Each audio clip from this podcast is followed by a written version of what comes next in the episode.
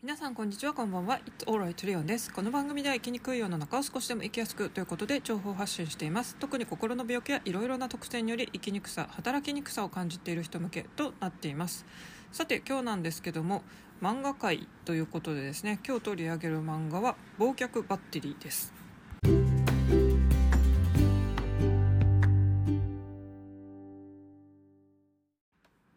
皆さんいかがお過ごしでしょうか？月曜の夜です。今日東京はですね非常に激しい雨が降っていまして外を歩いてたらですねその雨とあと気温も低くってですねもう冬のコートでもいいんじゃないかってくらい私も寒いなって感じて本当に今あの暖房をつけたりもしています。あのクーラーをつける日もあったりですね暖房をつける日もあったり本当に4月は忙しいなと思います。寒暖差に気をつけたいところですけど、えー、今日は漫画の話をしますがというのもですね私今日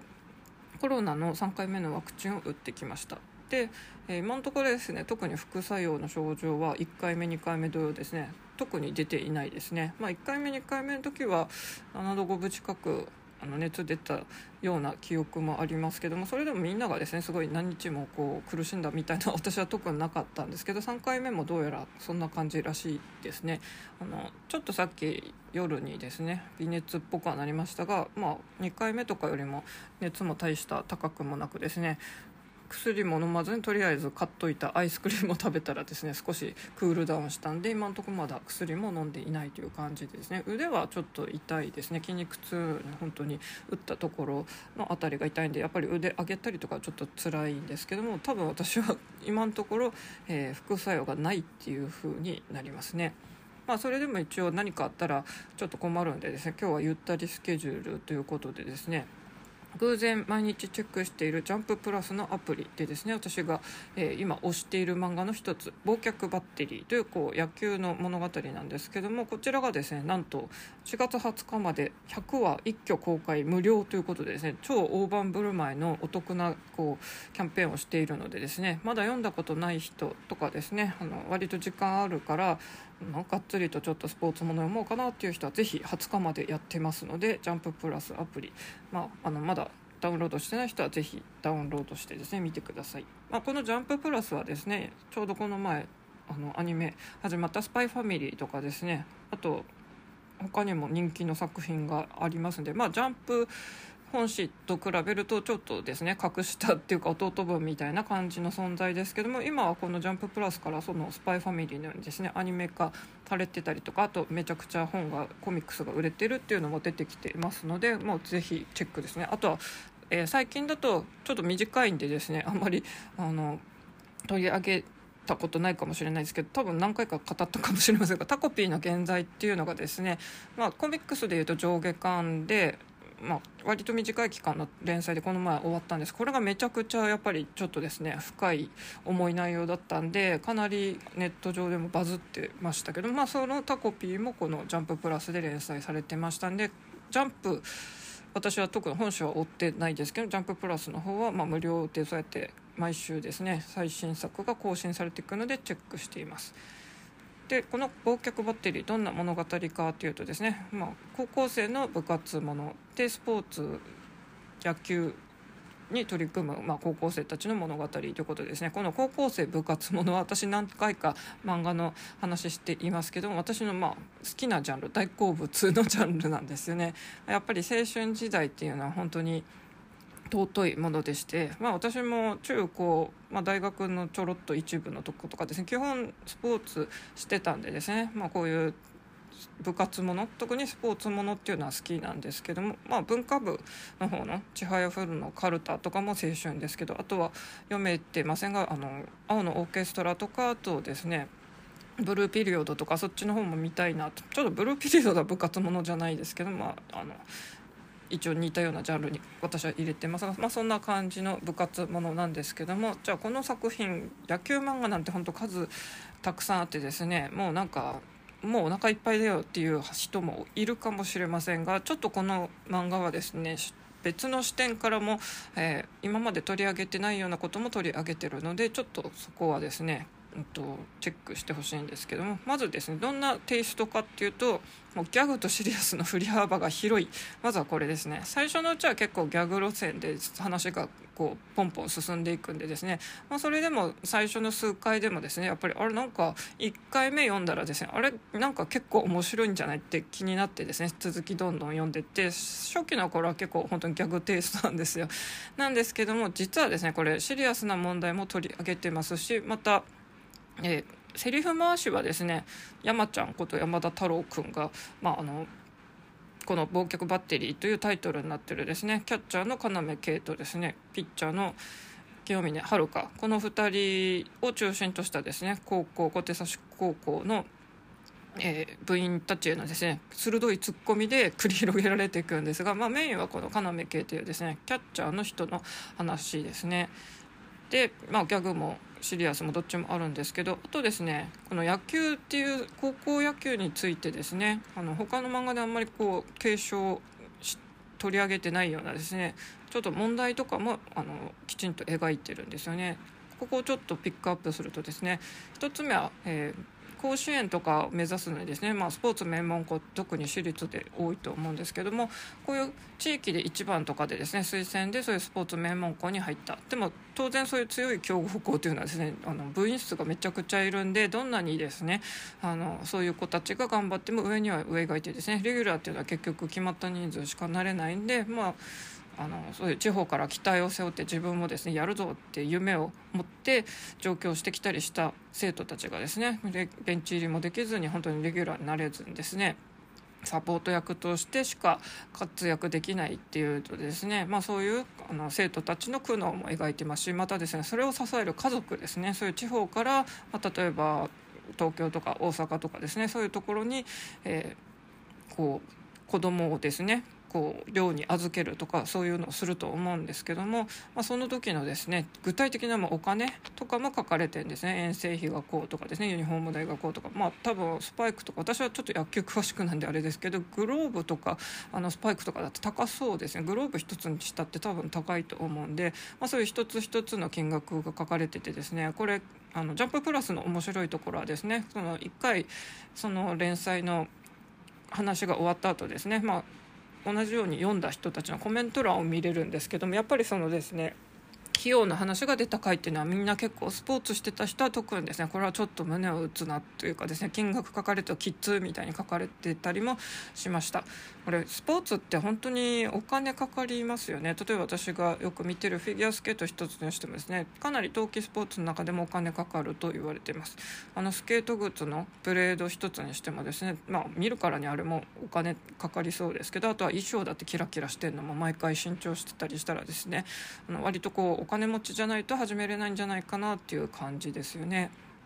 まあ、他のスポーツもそうですし、まあ、スポーツだけじゃなくて例えばピアノ一つにしてもですね、まあ、私大人になってピアノサークル入りましたけどもあのとある人がですね大人になってピアノを始めたけど本当は子供の頃からやりたかったでもうちピアノあの習いたいって言ってもピアノ買ってもらえなかったし習わせてもらえなかったっていうですね人もいたりしてやっぱりこの経済状況でですねこう習い事っていうのも大きく左右されます。そういうことも描かれてたりしますしあとですね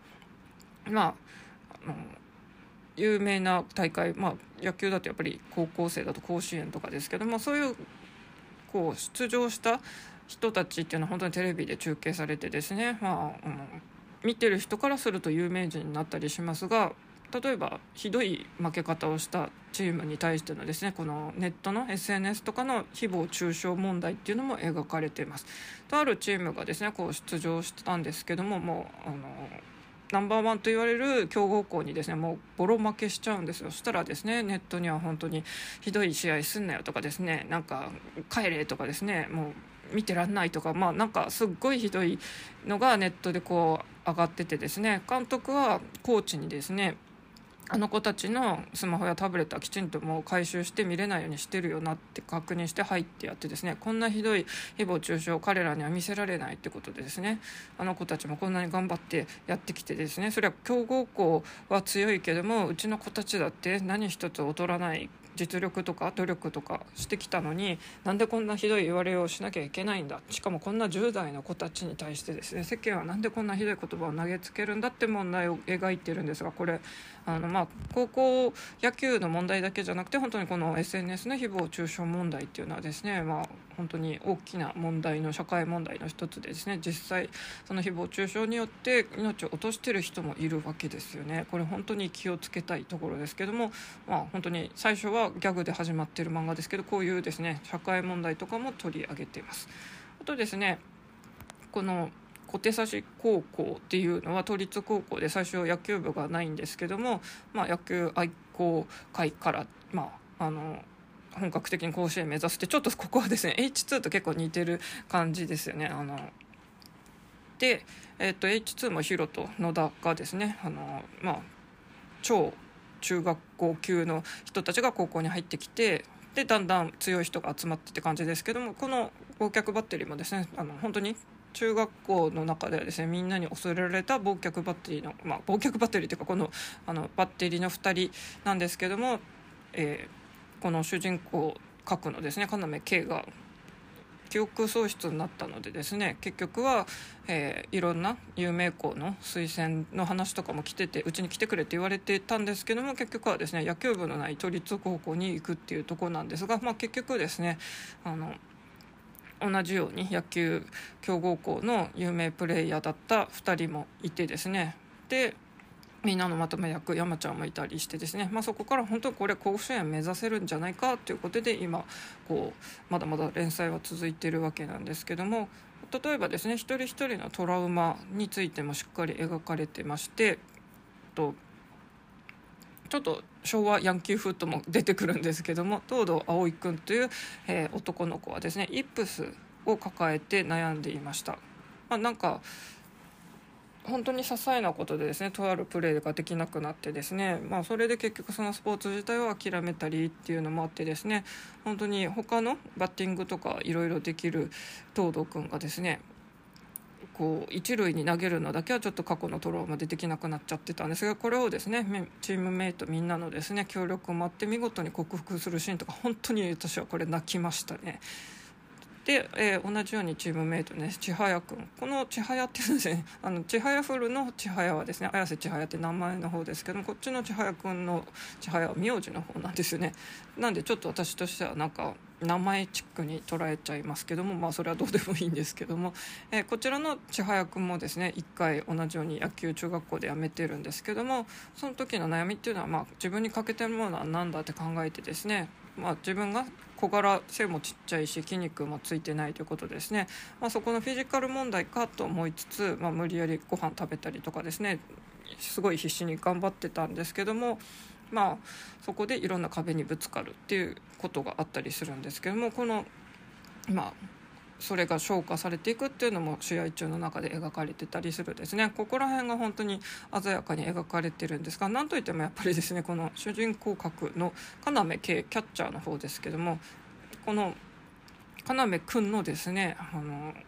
最初はギャグから入っていますがその記憶喪失どうしてなったのかっていうのをですね徐々に思い出していくと実はめちゃくちゃ深い闇があったんですね。この闇がまたですねかなり恐ろしいですね。まあどっちかというともうここまで来るとですね心理学的な本当に話になっててですねちょっともっと詳しく語りたいんですが激しくネタバレになってしまうんでですね 概要はあんまり言えないんですけどもこれとにかく読み進めていってくださいとしか言えません。ちょっとですねこの中盤の実はこういうバックボーンがあってこういう風になったっていうのを知るとですね非常にちょっともう闇としか言えないんですよねすごいなっていうのがあります。まあ、そういうですねチームメイトの、まあ、結束が固まっていったりですね一人一人その試合においてですね成長していくっていう姿が本当にもうあのこれジャンプじゃんっていう もう典型的なですね努力根性友情とかそういうのもあってですねこのスポーツ漫画らしい爽やかさとかもあったりしますね。あとですね野球好きじゃなくても、まあえー、野球ってそういう感じで見るんだっていうですね観点からも、えー興味深いですね。私も野球は、まあ、一通りのルールぐらいは知っていますけどもそんな詳しくは知りません。でもですねこの漫画を読んだらですね例えばキャッチャーのリードの話とよく首振ったりなんかサイン送ったりいろいろしてますね。あれってのはキャッチャーの本当に駆け引きっていうのが分かったりとかですね。あとはピッチャーのこの打つコースですね。あのよくスポーツのバラエティ番組でストラックアウトでしたっけ？あの四角いマス9枚ですか？あれ。あれでよく「どこ打ちます」って言ってバーンってなんか打ち込むやつありましたけどもキャッチャーじゃなくてピッチャーって本当に試合中毎回あれをやってなんかインコースとかアウトコースとか打ち込んでたりするっていうのでですね。なんかそういう風にピッチャーって投げてるんだっていうのを私は知らなかったんでほうって思いましたね。あとは監督、まあ、これ本当にあの忘却バッテリーと H2 はどっちもですね最初監督いなくってでもやっぱり本格的に監督必要だよねって言って、えー、過去野球をやってた人がですね監督になるっていう流れはちょっと同じなんですけどもこの忘却バッテリーでできた監督はですねまあ、監督の役割っていうのは選択をすることだって言ってるんですよね。で選択することであの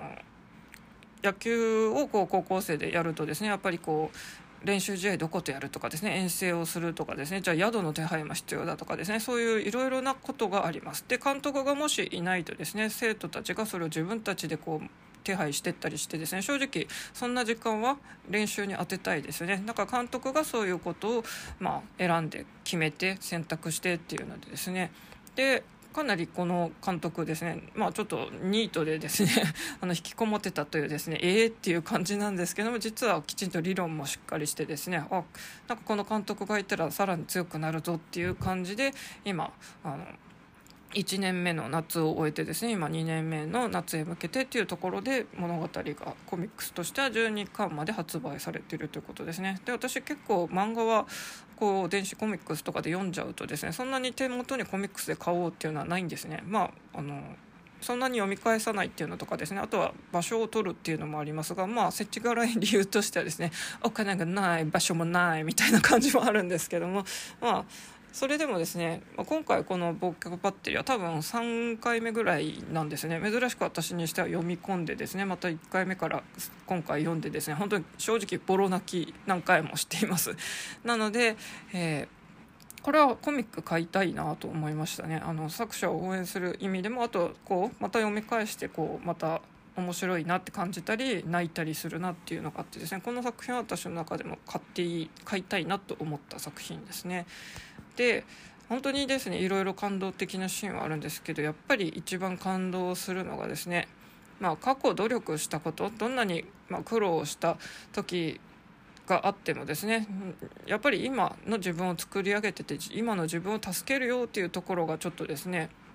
あの出てくるんですけどこれってどの人にも多分当てはまりますよね、まあ、私も本当に20年間とか辛い通院生活闘病生活を送ってました。例えばえっと、私はですね、えー、今回次の英検1級にチャレンジすることを決めたんですが正直もう1ヶ月弱しかないんでですねあの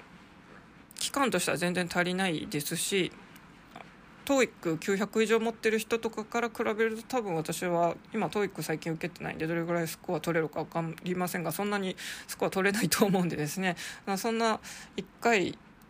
目で1ヶ月弱じゃ結構厳しいんでまあすぐ受かるっていうのはちょっと無理かもしれないんですけどもとりあえず受けることにしましたがそれというのもやっぱり準1級を取った受かったっていうんで私はこれ本当に20年間、えーと、最初にチャレンジしてからかかってやっと受かってますが本当にですねまあ長くて苦しかったなと思いますでうつの薬飲んでる時って本当にですね脳がもう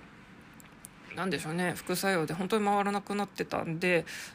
なんかそんな状態の時とかでもですねなんか受けてたりはしたんですが当然全然手が届かずって呼んででここ数年もチャレンジしてたんですけど本当にもう全然ですね なんか手が届かないんでもう英語をやめようかなと思ったんですよね。多分私のいろいろお金かけてる中でですね英語はトップでお金も時間もかけてきたと思うんですがその割にはなんか全然別に流暢に喋れるわけでもないですしね。なんか東大英語を教えれますっていうわけでもないのでなんかコンコルド効果でいくとですねこんなにお金をかけたから続けてるっていう風になっちゃってるのかなとも思ったりしてもうきっぱりやめようかなと思ったんですけど、まあ、それでもですね、まあ、準1級取りたいなっていうのでこう必要なやつは本当に英作版。私は今回はですね添削サービスお金を私の財政の中では高めのお金をかけたりしたらですね見事その、えー、効果もあって前回やっと取れたということなんでですね。そういうまあ本当に苦しいながらの、えー、受験その試験資格取得の勉強をまあちまちまとやってきたわけですけどそうやってですねまあきちんと自分を支えてくれてるっていうのはですね本当になんか頑張ったなって自分で思えるんですよね。そういうことっていうのをやっぱりあの改めて気づかせてくれてるっていうのが一番胸を打ちましたね。ああの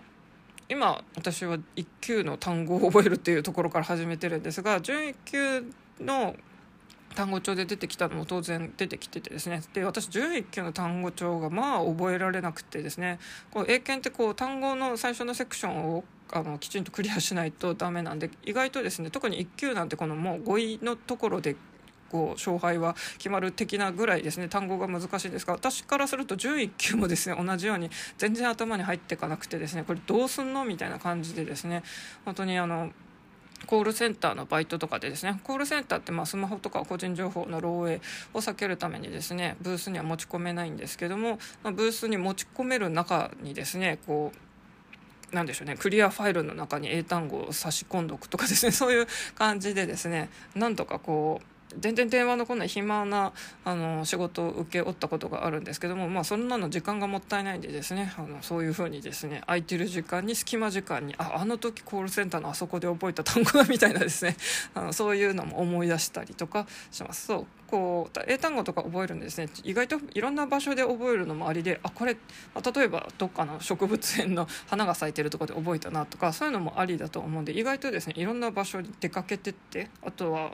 体を動かしながら覚えるっていうのも結構効果的っていうのは「ドラゴン桜」でも出てきてましたんでそういう意外と変なところで覚えるいつも机に向かって勉強机だけじゃなくてですね私のようにそのコールセンターのあそこで覚えたなとかですねなんかやっぱ変なこうちょっと普段と変わってるんで逆にですねノート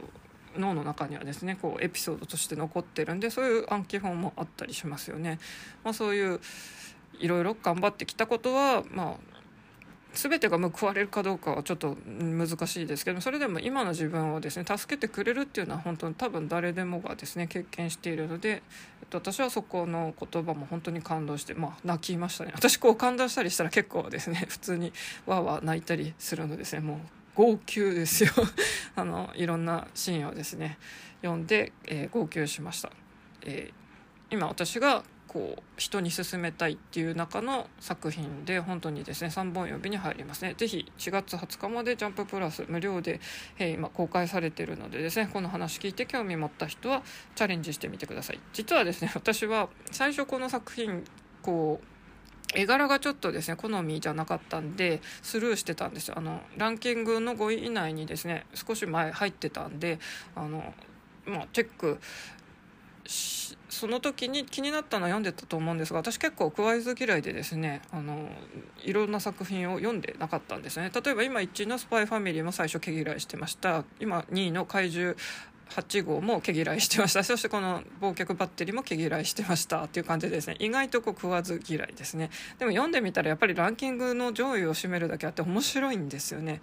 と言いつつ今例えばですね上位にランキングに入っている「だんだんだん」とか私オカルトとか苦手なんで多分これはですね 読まないと思いますって言ってまたこれも読んだら面白いのかもしれませんね、まあ、いろんな漫画がありますけれども私は本当に漫画小説アニメとかですねまあ、ドラマとかなぜかこう物語ストーリーっていうのが好きなんですよね。というので今回は忘却バッテリーについて語りました。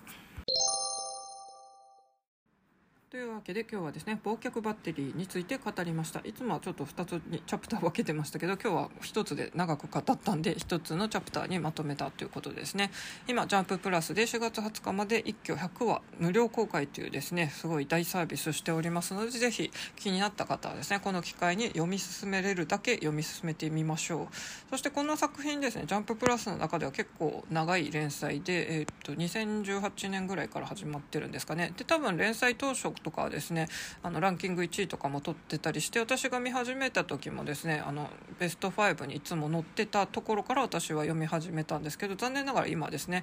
私の別の、えー、好きな漫画「推しの子」とかは今3位に入ってますけども他の作品「タコピー」とかが今上がってきたりしてですねちょっと顧客バッテリーはだんだん下がってきちゃってるんですがあのめちゃくちゃ面白くてですね是非この作品はまたベスト5に入ってほしいのであの単行本私も買おうと思うんで皆さんも気になったらですね単行本も買って、えー、見てください。でですねさっき、まあ、絵柄が最初好みじゃなかったりしたのでですねちょっと食わず嫌いでしたっていうのもありますでまあ、バッテリーの話なんでですねピッチャーとキャッチャーということなんで2人男の子が描かれてるサムネイルがこうランキングに貼られててですね、まあ、こういう男の子がこうスポーツものとかで並んでるとやっぱりどうしても B の L の雰囲気が漂うじゃないですか。そういうのもあって多分ですねえこれ BL ものって毛嫌いして読まない人もいるのかなと思いますがえっと、テイストとしてはですねほぼ配給と同じで高校生男子のもスポーツにもう真摯に取り組む姿メインでですね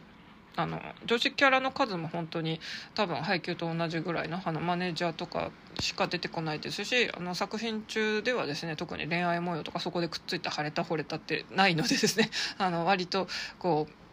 例えば上司が読んでもですねこう推しキャラに彼女ができたらいいやんっていうのはないのでですね そこら辺は落ち着いてあの変な BL でもないし変なっていうと失礼ですがあの BL 好きな方をこう別にあのディスってるわけではないんですけどもジャンルとしては本当に正統派の高校生なの部活スポーツものでと本当に恋愛エピソードも、まあ、ないですよっていう感じで、まあ、爽やかに読める。まあジャンプの作品ですということで本当にジャンプの、えー、大ヒット漫画の配給と似たテイストで読めます。で絵柄ですけども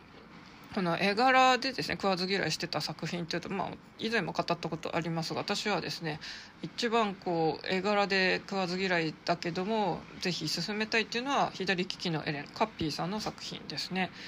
でこちら、えー、同じ「ジャンププラス」でついこの間連載を終えたんですけどもリメイク版にふにさんがリメイクして書いてるのがあのジャンププラス一番ですね歴代で長い連載となったということなんですけどこちらも連載一通り終わりました。で今ですねあのカッピーさんの方のオリジナル版の本は次のシリーズのですね「ハイプっていうのがまたケイクスで連載中でこっちも、えーと、めちゃくちゃ面白いのでですねまあ一粒で二度おいしいというかですねこのドラマ化もされた作品ですのでまあうん、本当にメディアミックス成功してますけどもあとですね私はカッピーさんのあと話漫画はですね、えっと、これおしゃけでいいのかな？家って書くんですけどおしゃけなのかおしゃ家なのかソムリエおしゃこ。これもですねドラマ化もなったと思うんですけどインテリアにすごいあの興味がある女の子がですねまあ、知り合った男の子の家を訪れてそれぞれどんな性格かとかですねツッコミを入れてくっていうんで、まあ、インテリアの造形も深いっていうのが分かったりとかですね。あと、えー、多分これも読み方金子金子でいいのかな。金子金子の家計簿っていうのも、えー、読んだことがありますがこっちはですね、まあ、お金にうるさい女の子がまあとまた出会った男の子のこういろいろお金事情をこう想像してたり突っ込むって話なんですけどこっちの方だったかどっちか忘れましたけど例えば、えーデザイナーズブランドの堺の服が好きなんですみたいなエピソードもあったりしてですね、まあ、インテリアにも詳しいそういうデザイナーズブランドとかのアパレルにも詳しい。実際ですねカッピーさんは左利きのエレンの中で出てくるですね、え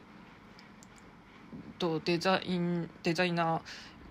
ーのえー、AK5 っていうのをですね。自分でもこれをお店として発売してですねその服のアパレルを売ってるみたいな感じですねすごい手広くいろいろ手掛けてるなというんでなんか本当にいろんなことに造形深いなっていうのがありますね。まあ、私も結構多趣味でと割と深いところまではそれぞれ知ってたりしますけどもなんかもうカッピーさんってもうそれのもう最先端行ってインテリアもファッションも詳しくて実際そのアパレルの売り出しもしたりとかですねで何しろメディアミックスこうやって左利きのエレンだけじゃなくてですねそのソムリエおしゃことかもドラマ化してるっていうでめちゃくちゃあの本当にクリエイターとしてすごいなって憧れちゃうんですよね。であとですねこの左利きのエレンの中でえ広告代理店のアントレースっていうのが出てくるんですけども同じアントレースっていう漫画でですねこっちはデザイナーの方の、えー話なんですけどもこれはもともと左利きのエレンの中の、えー、デザイナーえーと、今あのおかっぱの人の名前をちょっとど忘れしちゃったんですけど AK5 のその社長がですね、まあ、デザイナーがデザイナー育成学校を作ったんですけどもそこで活躍するデザイナーたちの物語っていうんで、まあ、なんでしょうね2つの作品はつながってるんですよね。最後の最後の確かエレンで出てきてたキャラが出てたな。っていうので、うん、アントレースも面白かったですね。ちょっとですねカピさんは原作を担当してですねいろんな方漫画家の方に書いてもらってるんでですねちょっとまたそれも例えば「愛と相沢」とかちょっと題材も絵もですね私はあんまり好みじゃなかったのでこれは読んでないですね。あと今はですね他の媒体で15分の少女たちアイドルの作り方っていうのも、えっと、連載されてますがこれもちょっとですね 絵が私あんま好きじゃないなと思ってこっちもチェックはしてないんですけどもと、まあ、こんな感じでいろんな作品を書いていますがあの絵のその好き嫌いって、まあ、私も今言ってるだけでもですね結構これは絵が苦手で読んでないって言ってる通りですね。やっぱりなん絶対あると思うんですね。例えば音声配信一つにしてもですね内容良くてもどうしてもこの人の喋り方とか声とか苦手生理的になんかダメっていうのがあってですね聞けないっていうのはラジオとかこういう音声配信で顕著だと思うんですけども、まあ、漫画もそうですね。この絵苦手。でも絵が微妙でも話が面白いっていうのはこの左利きのエレン原作のオリジナル版もそうですけどもあとは一番それで例に上がるとしたらですね やっぱりドラゴンザドラゴン桜のあの漫画家さんですよね、えー、まあ、ドラマ化してドラマも面白かった通りですね話はめちゃくちゃ面白いんですけど あの本当にデッサンこれありえないっていうようなですね崩れた絵漫画で出てきたりするんでですねびっくりなんであの漫画って本当にですね絵のうまさよりもストーリーの面白さなんだなってこれはよく「進撃の巨人」では言われてますよね。